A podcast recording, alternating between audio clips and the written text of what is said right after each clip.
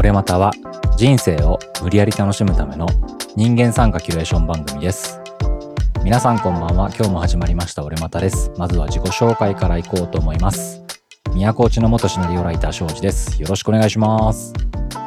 末端漫画家キーワです。よろしくお願いします。よろしくお願いしま。ますす。そう吉田いないお。休みですな。あとさ、ちょっと気づいたんだけどさ、俺、同期の他のポッドキャスターさんの番組聞いてて、ふと思い出しちゃったんだけど、はいはいはい一応この番組よくわからん間に3年経ってるっぽいよ。おー、マジか。怖いね。ね怖すぎるよね。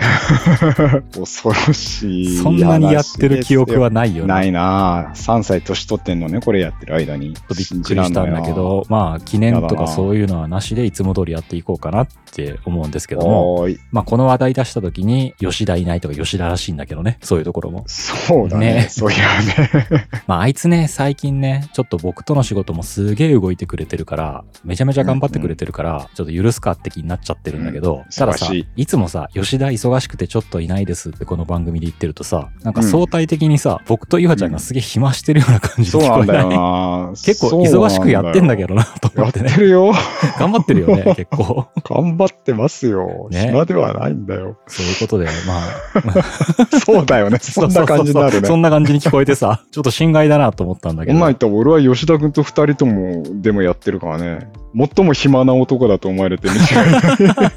そうだな。俺がいない時はお前は結構、意外と岩ちゃんいるよね、ずっと。ほぼいるぞ、俺ねは。頑張って参加してくれてるよ。そうだよ。俺はうなずき担当なんだから俺だけいても仕方ないんだよ。まあそんな感じで3年経ちましたっておいうことと、えー吉田忙しいけど、まあちょっと頑張ってるから許してあげてねってことでですね今日も2人でやっていこうと思いますけども。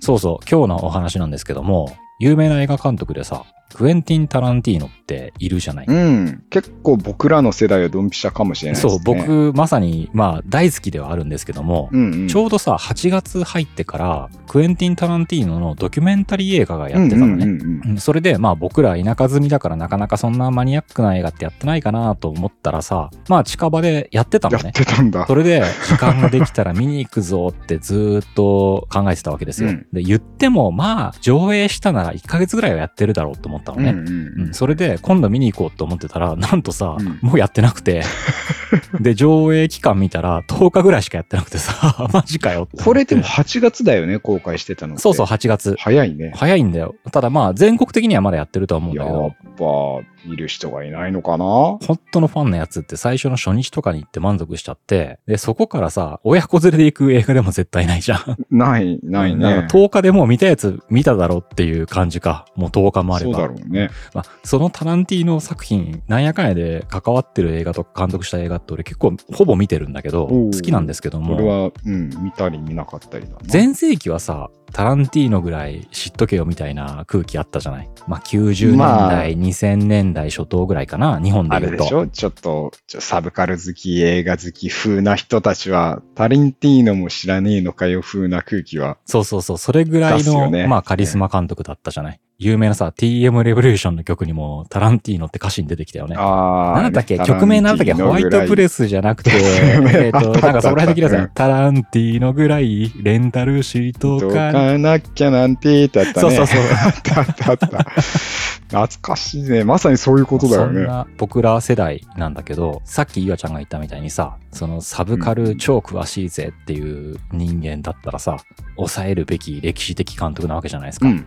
まあそこよよりちょっと薄いぐらい、映画の本何冊でも書けるぜぐらいまでの知識がないぐらいのミディアム層ぐらい。ミディアムも踏んでないかもしれないぐらいだな。うん、まあそういう感じでさ、全然タランティーノとか知らねえよっていう人に向けて、ちょっと今回タランティーノの魅力でも話してみませんか、僕らで。まあ話せるほどのことはないが、思い出は語れますが。うん自信なさそうだな。意外と見てるはずだけどな、岩ちゃんも。見てはいる、見てはいるんだけれども、あの、なんとなく見てるからね、俺は。一応さ、タランティーノって言われるとさ、絶対引き合いなされるのがさ、歴史的なさ、今までの流れの B 級映画から C 級、D 級、Z 級までのいわゆるマニアックな過去の映画のオマージュとか、うんうんそういうところの引用っていうのがすごいっていう褒められ方もするわけじゃない。そうだよねうん。俺もでもさ、もう分かるものもあるけど、ただそこまで、では何の映画だったんだろうって調べるところまではしないからね、見ても。でまあ、そういうところのタランティーノ像からちょっと紐解いてみようと思うんですけども、はいはい。まあ、これは、まあ、知ってる人はもう自分のね、あなたのタランティーノ像で語ってくださいよって感じなんだけど、そうっすな。うんまあ、全然知らない人にタランティーノ入門編みたいな感じで説明していこうかなって会員したいんだけど、うんうんこの人ってさ、今でこそさ、オタクから成功した、オタクであったことが誇るべき人たちってもうめちゃくちゃいるわけじゃん。うんうん。だけど、意外とこの人って走りじゃない？オタクが超日の目を見たっていうか、オタクであることが成功につながったっていう人。そうね、こんぐらい有名なね、監督自体がなんかそういうキャラクターに、キャラクターっていうか、あるような。岩ちゃん、この人のさ、出自というかさ、出方知らない？あ、出自はわかんなあ、い。本当？この人ね、まあうん、生い立ちとかはどうでもいいんだけど、この人ね、あの、ビデオ屋、いわゆる今ではなくなった、うんレンタルのビデオ店っていっぱいあったわけじゃん、当時は。うんレンタルビデオ屋さんね。そのレンタルビデオ屋さんでバイトしてたんだよ、ずっと。ビデオ好き。そうそう、本当の映画オタクで、うんうん超マニアで、うん。もう死ぬほど映画を見ながらレンタルビデオ屋でバイトをして、うんそして脚本を書いて、そこから世に出ていった人うん、なのね。えーだから映画の専門的な勉強、例えば、なんだろう、海外だったら有名な映画学校とかあるわけじゃない、うんうん。そういうところで勉強して出てきたっていう人でもないのね。もう映画大好きキッズが、その情熱のままにそうそうそうそう出た感じだから映画大好きキッズがオタクなままにそのオタクぶりを発揮した映画を作ってさらにそれがむちゃくちゃ面白くて評論家からもバカ受けと。うん一大スターに速攻で成り上がるっていうまあオタクの憧れみたいな人なのね。ええそうなんだ。だから小説とか書いたこともないし勉強したこともないけどめっちゃラノベ好きでもうラノベなら年に何百冊も読んでて俺はラノベ作家になるっつって速攻で賞を取ってめちゃめちゃヒットしたみたいな流れの人なのね。でもえ映画監督の 人とレベルが違うとは思うけど、ラノベだと 動く金が違うだろまあ確かに、まあ確かにそうだけど、まあラノベっていうのもちょっと今下火か。う。うん、まあ2000年代初頭ぐらい、吉田くんが20代だった頃の、まあ一番花形だったりとかしたんだけど、オタク文化の中でも。もう自宅で DTM で高校生とかの頃に好きでやってた音楽は、もうビルボードで1位取ったりみたいなぐらいの跳ね方なんだろうか。なんかね、この人ね、それこそ、あの、日本の映画とかヤクザ映画とかめちゃめちゃ好きで、うんう。うんんで、その日本のヤクザ映画のオマージュみたいなので作ったのが、デビュー作のレザボードックスらしいのね。えで、この映画がめちゃくちゃ最初から評価されて、で、世界的に有名になっちゃうみたいな感じ。うん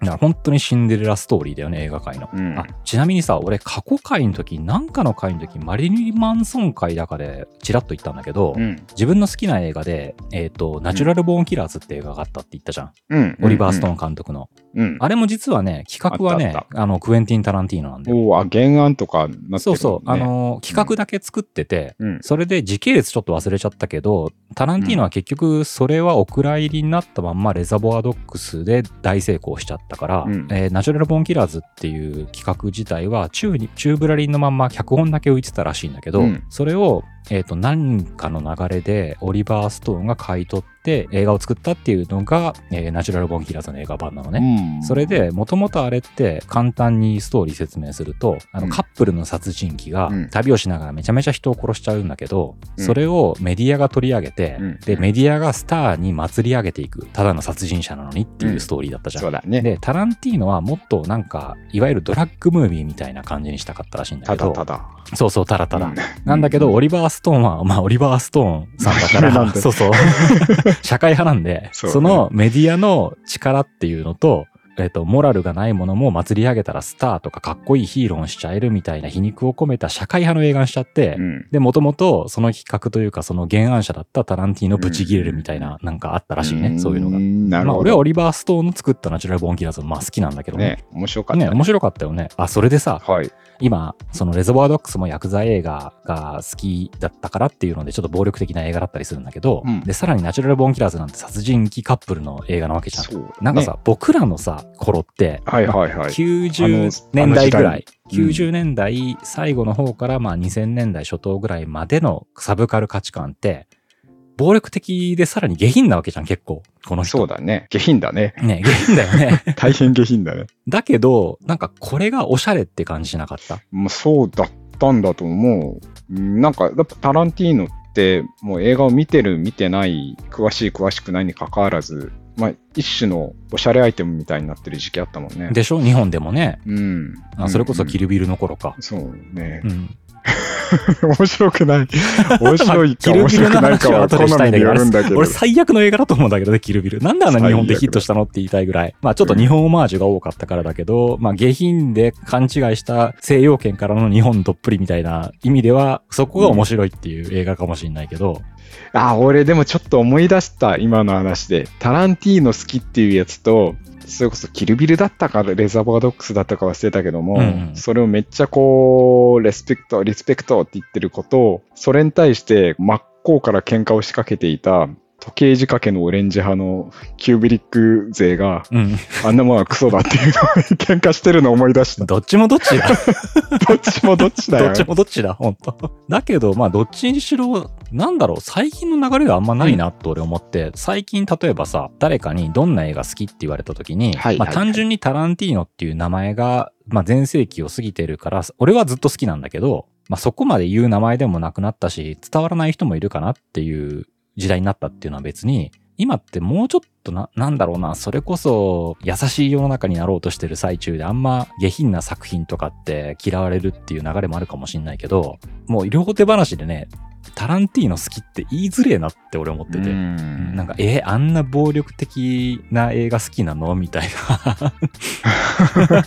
そいつ詳しいよね、ちょっと。まあ確かにな、そいつは詳しいかもしれないけどさ、よく見てるなと思うけそうど。うん、俺の勝手な偏見かな。今でも暴力的な映画いっぱいあるしね。俺たちが高校生、まああれぐらいの時期を青春やってた高校たちからすると、タランティーノっていう映画監督はもう一ジャンルの、うん、まあ本当一ジタランテャンルだよ、ね。ィーノはタランティーノの映画しか撮らないみたいな感じの。まあそこだけは本当だと思う。うんどれ見てもタランティーノだなと思うから。間違いないわけじゃない。まあ多分そのそれぞれの映画監督ね、好きな人だったらそれぞれの色があるから、それはタランティーノに限らないぞっていう人もいるとは思うものの、なんかそういう感じのあ映画監督って今いるのかね？俺あんま詳しくないかわかんああ。でも、まあカリスマ的映画監督ってまあどの時代でもいると思うけど、うんうん。こういうポップアイコンみたいな人にまでなったっていう人ってあんま聞かないね、最近は。そうだよね。うん。まあそんな感じで好きとは今、俺はあんまり人に言えないタランティーノなんだけど、ちょっと作品ずっと流していこうか、続きそれは品。がない映画だからっていう意味ですえ、か。タランティーノ好きなのって思われると思って、俺は好きだよって思うけどね。ダサいと思われそう。え、なんか、なんかね、えーっとね、暴力的なのはいっぱいあるんだけど、あ、なんかやたらとさ、あの、すっげえ汚れた女の人の素足の、裸足の足の裏とかドアップで映すの好きな人でしょ？みたいな ノリっていうか。それはだからすごいオタクなんだよ。見てるんだよ、そいつはめちゃくちゃ。なんだろうな、俺昔はド変態で思われることを喜びを感じたけどさ、最近はさ、うん普通の人だと思われたいのかわかんないけどさ。俺なんか逆にね、そういうおしゃれアイテムとして流行っちゃったから、ミーハーだと思われて恥ずかしいみたいな意味なのかなと思って。ああ、でもそっちではないんだよ。まだミーハーぐらいみんな知ってれば、俺も好き、俺も好きっていけるんだけどね。うんなんか変態チックなところが、俺は大好きなんだけど、それがなかなか言えないっていうのは、なぜだろう？俺はでもマイケル・ベイ好きっていう方が勇気いると思うけどね。いや、マイケル・ベイいいじゃん。俺は好きだよ、マイケル・ベイトランスフォーマー全部見ね。俺も好きだよ、結構。まあ、タランティーノつなげていくんですけども、なんやかんやで、タランティーノの最高傑作と言われていながら、俺も結局これが一番好きっていうのがその次に作ったパルプフィクションか。パルピフィクションはね、名作といや、これはね、やっぱ面白いよ。今見うんてもこれ面白いなと思うから、タランティーノって何ってどんな映画作る人って思う人がもしいたら、まずパルプフィクションを見てみるといいかなと思って。うんまあこれ多分ほとんどの人がそう言うと思うんだけどね。俺の感覚では。あの、世間の評価もそうなんじゃないかと思います。タランティーノらしさ爆発なのはまあ相変わらずなんだけど、普通の映画としてもよくできてるじゃない、うん、見やすいしね。時系列のさ、うんうん。つながり方の感心するところとか、小気味良いセリフの回しとか、それぞれのキャラクターの悪の強さとかさな、なんだろう、ちゃんとしてるって言い方が正しいのかどうかわまあな、かんなんいけど。なんていうんかな。まあ、賞を取るよねっていう映画だよね、これ。楽しいよね。ファッと見ても。かといって、じゃあマニアックな人は物足りないなっていうかって言ったら、なんやかんやでパルフィクション濃いから好きだと思うのね。で、俺も結局、タランティーノ作品の中では一番好きなのがこのパルフィクションで、で、逆に言うと、タランティーノって何ですか？って言って、で、パルフィクション見てみましたってなって、そのパルフィクションがめっちゃつまらんとかめっちゃ嫌いって思った人がいたら、うんもうその人は二度とタランティーノ作品は見るべきではないよね、どれも。タランティーノが合わないんだよね。そうそうそうそうそうそう。そういう意味でザ・タランティーノはやっぱパルプフィクションかなとは思うね。で、それで、今でこそさ、その後、まあいろんな映画出てきたじゃん。タランティーノっぽいというか、ちょっとおしゃれで、脚本凝ってて、バイオレンスな映画って、ちょっと犯罪者だったりとかね。なんだっけ、ロックストックスモーキングというなんだかこうだかとかさ、うんうんうんスナッチとかさ、覚えてる？ロックストックなんちゃらかんちゃらを ごめん。本当にタイトル覚えてなくてごめん。知らん人には何のことやらっていう話になってや、るけど言わんとすることはわかるだからあそこら辺の流れとかあるから、今ではこういうジャンルねって思うけど、当時は新しかった気がするんだよね、タランティーノの感じって。あ、そうだよ。新しいって思ったんだと思う。やっぱり。だからタランティーノっぽい映画がその後どんどんできてきたっていう感じかな。うんうんで、その次のタランティーノ作品といえば、ああ、俺これも好きだな。これ意外と有名ではないけどね、ジャッキー・ブラウン評価高いね、映画好きな人には。あジャッキー・ブラウンな、俺見たかないや、これも面白いんだよ、すごく。く。もう、あえて内容は言わないけど、ここでは。うんうんうんだから、パルプフィクションとか見て、それで、あ、この映画面白いなって思ったら、もう、その前のレザボア・ドッグスも、ジャッキー・ブラウンも絶対面白いと思う。うんうんで、まあ、その次に、まあ、監督作として追ったらね、今、その間、うん制作とか脚本だけとかならちょこちょこあるんだけど、で、その次出ましたよ。日本でめちゃくちゃヒットしたキルビル。その次なんだ。うん、その次、2003年と2004年で one、two 出てるけど、これ、ひどい暴力映画だよね。もう、不謹慎な映画だよ不ね。謹慎の塊みたいな血みどろブッシャーだしさ、まあ、栗山千明が出てたから話題になったっていうのもあるかもしれないけど、日本で。そうだよ。なんであんな風にニュースで取り上げられるほどの映そうそうそう画なのかっていうのね少なくと、もマニアックな映画番組とかだったらありだと思うけど、そうだよねまあ、B 級というか C 級というか D 級というか Z 級のバカ映画できたぜって言って言うんだったらありだけど、うん。普通のお茶の間のニュースで流すような映画では絶対ないよね、これ。ね、お茶の間の情報番組とかで、あの栗山千明さんがみたいな感じで、ねひどい映画出たなと思ったけどね、うん俺。ひどい映画だよな、ねこれな。まあもう、そういう映画を撮ろうとしたんまあ、だろうけど。狙いだけど ね。簡単に言うと、その日本のオマージュバンバン入ってるんだけど、まあ、ビルっていう悪の対象みたいなのに、お父さんを殺された娘がビルをぶち殺すって追いかけ回す映画なんだけど、まあ、その中にね、四天王みたいなのが出てきたりとかさ、本当に逆漫画日和みたいな映画なんだよね。ねで、そいつらを血みどろで倒していくっていう映画だよね。ね。ブルース・リーみたいな格好ねそうそうそう。だから、カンフーアクションとか、チャンバラアクションとか、そういう往年のアクション映画の全てを取り込んだっていうんう作品なんだけど、いわゆるよくできた映画を見るかどうかっていうと、ひどい映画だよね。ひどい映画だね。でもこういう映画だそうから。そういう映画を作ろうとしたんだろうけどね。なんかこう、えっ、と、意図的にそうしたのかなっていう気もするけれども、こう、ジャパニメーション的な、なんて言ったらいいんだろうな。なんだろう、あの、ブラッドってさ、ヴァンパイアをさ、女子高生が倒すアニメあったじゃん。日本と思って。あ、ヴァンパイアを切るみたいなハーフヴァンパイアみたいなそう女子そうそうそう。高生が。うんあれってなんか同じような時代感じゃないかな。ああ、そうかもしれん。うんそことなんかキルビルちょっとつながるところがあるんだよな、俺。そうかもしれない。まあ漫画だよね、本当にね。B 級カルトバイオレンス作品そうそうそうそうそうだから漫画として見るといいかもしれないね。割とその暴力もさ、嫌な暴力っていうよりかはもうバカの極みバみたいなスプラッ。ターだからね。そうそううんまあ、そういうのが見たい人は見たらいいけど、俺はあえて見る映画ではないから、もうタランティーノ好き好きでしょうがなくなったら見る映画かなと思うね、そうね最後の方に。そう。まあでも、いいんじゃないですか？ね。みんなが一番知ってるだろう、タランティーノの映画そうだね。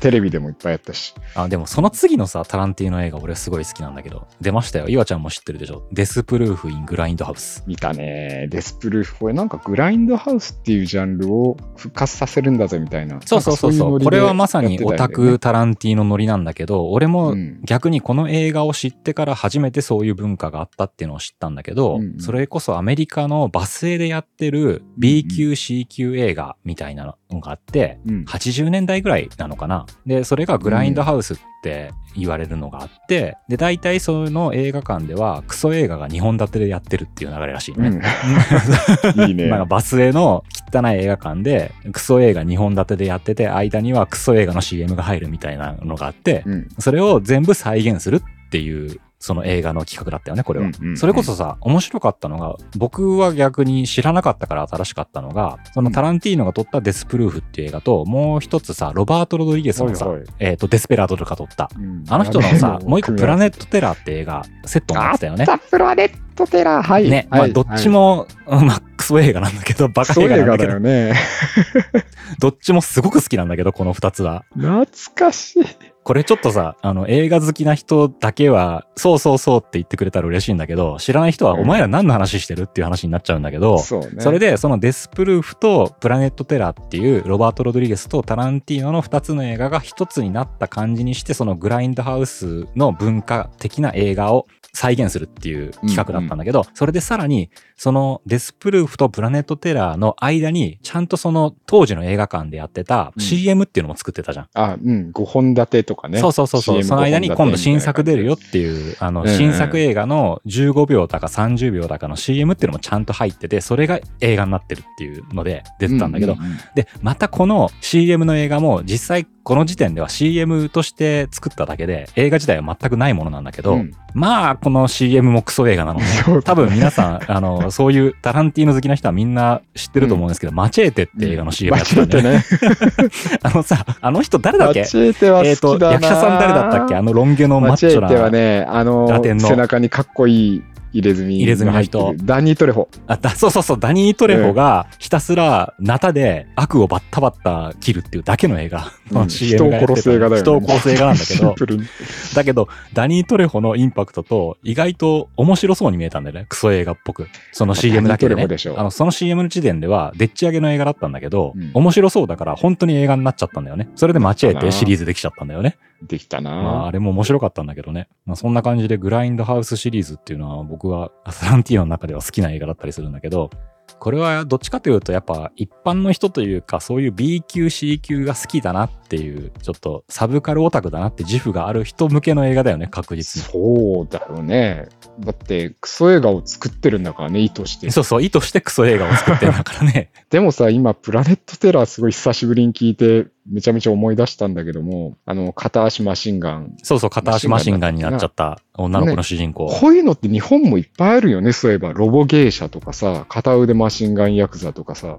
実はあるよな。あれ、ジャンル、名前があるのかな、やっぱり。それこそ、えっ、とね、うん90年代にそういう、えっ、と、これね、俺の知識じゃなくて、違うポッドキャスターさんが番組で喋ってた知識なんだけど、90年代に、まあ僕らもそれに触れてるんだけども、90年代後半が10代だったっていう感じだから、うんえっ、とね、悪趣味文化ってあったのうんね。うんうん。それこそ、やたらとスプラッターな日本映画あったりとかしたじゃん。おー鬼畜大宴会とか。まあ、鬼畜大宴会はギリ2000年代入ったぐらいで、鬼畜大宴会が わかるかなっていう人が 何人かわかんない。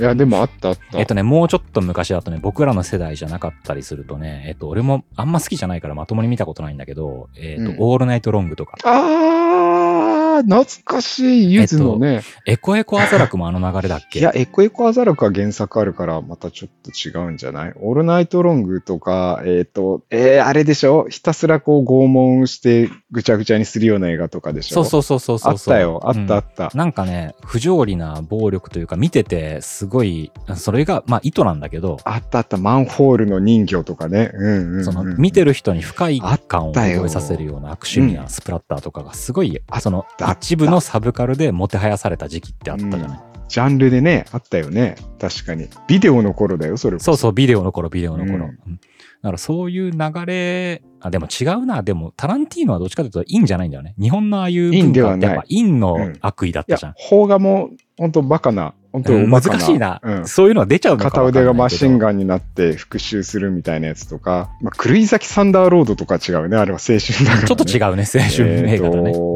ああるんで、ロボ芸者、さっきから言ってるけれども、バカみたロボ芸者好きだな。俺全然知らないわ、それ。あったと思うんだよ。なんかね、うんあれはでも逆にもしかしたら、タランティーノの好きだったようなジャンルをやはり好きだった日本人の人たちがやってたりするのかもああ、しれない、どっち側なんだろうね。あ、でもタランティーノはどっちかというと、でも、昔の自分の育ったアメリカ映画の B 級 C 級の流れっていうのと、あまあ、日本の薬剤映画とかも、まあ、ごっちゃ混ぜになってるんだろうね。そこら辺が。そうだね。まあ、日本は日本で変な映画昔からあっただろうからね。なんかちょっとひそういうの考えると面白いな。なるほどなーってなる。なんか悪趣味映画っていうのも、あのーそれこそタランティーノ監督今回やってるから一番引き合いにしやすい、出しやすい感じもあるんだけれども、うんうんうん。なんか悪趣味の毛色って年々変わってきてるような気もするよね。もうちょっと精神的な方に行ってるような気がするよね。悪趣味さだの。から確実にさ、今の時代でさ、あの、うん90年代だか80年代後半だか、俺はちょっとはっきり覚えてないんだけど、あの悪趣味映画を見たら絶対ね、大手を振って言えるものではないわけじゃない。今の時代感からしたらね。なんかでも、ツイッターの悪意漫画の方も、がよっぽど悪趣味だと俺は感じちゃうこともあるんだけどな。そうだよね。暴力こそ出ててこないけどね。ハートに来るやつ、わざ、と最後こういう人に対してどういったらマウント取って叩きのめせるかみたいなね、うんうん。うんそういうのに特化した漫画とか全然暴力ないんだけどあれも本当俺は悪趣味作品の一つの今の流れだなと思ったりとかうんするな、そうだそうだ、思います。まあそう考えるとさその次のイングリアスバスターズイングロリアスバスターズ次の映画なんだけど、はいこれブラッド・ピット出てて有名になったね、まあ簡単に言うとナチスぶっ倒せっていう映画だったんだけど。そうなんだよ。だからこう、ブラッド・ピットに釣られてみたらえらいことになる。そうそうそう。これもかなり暴力的な映画だしただうん。物語はタランティーノの中にしては結構ちゃんと作り込まれてたかなと思って、そうかも、ね。そんな気がする。その次のさあとジャンゴ。あのジャンゴあったじゃんジャンゴ。その次の、うんジャンゴ、ジャンゴ。うん。うん。ジャンゴってもともとあれだよね。リメイクだよねこれジャンゴは。そのはず。だよね、うんだからこのイングロリアスバスターズとジャンゴは意外と俺タランティーノにしてはちゃんとしてるっていうかね。歴史とかも引っ張ってきてるわけじゃん、うんだからちゃんとしてるなって印象があるんだようんね そうだね。ねそうなんだよね。わかるよ。でその次の、まあ、ヘイトフルエイトも俺好きなんだけどこれもこれやった時にも一悶着あったの知ってる、えー知らない。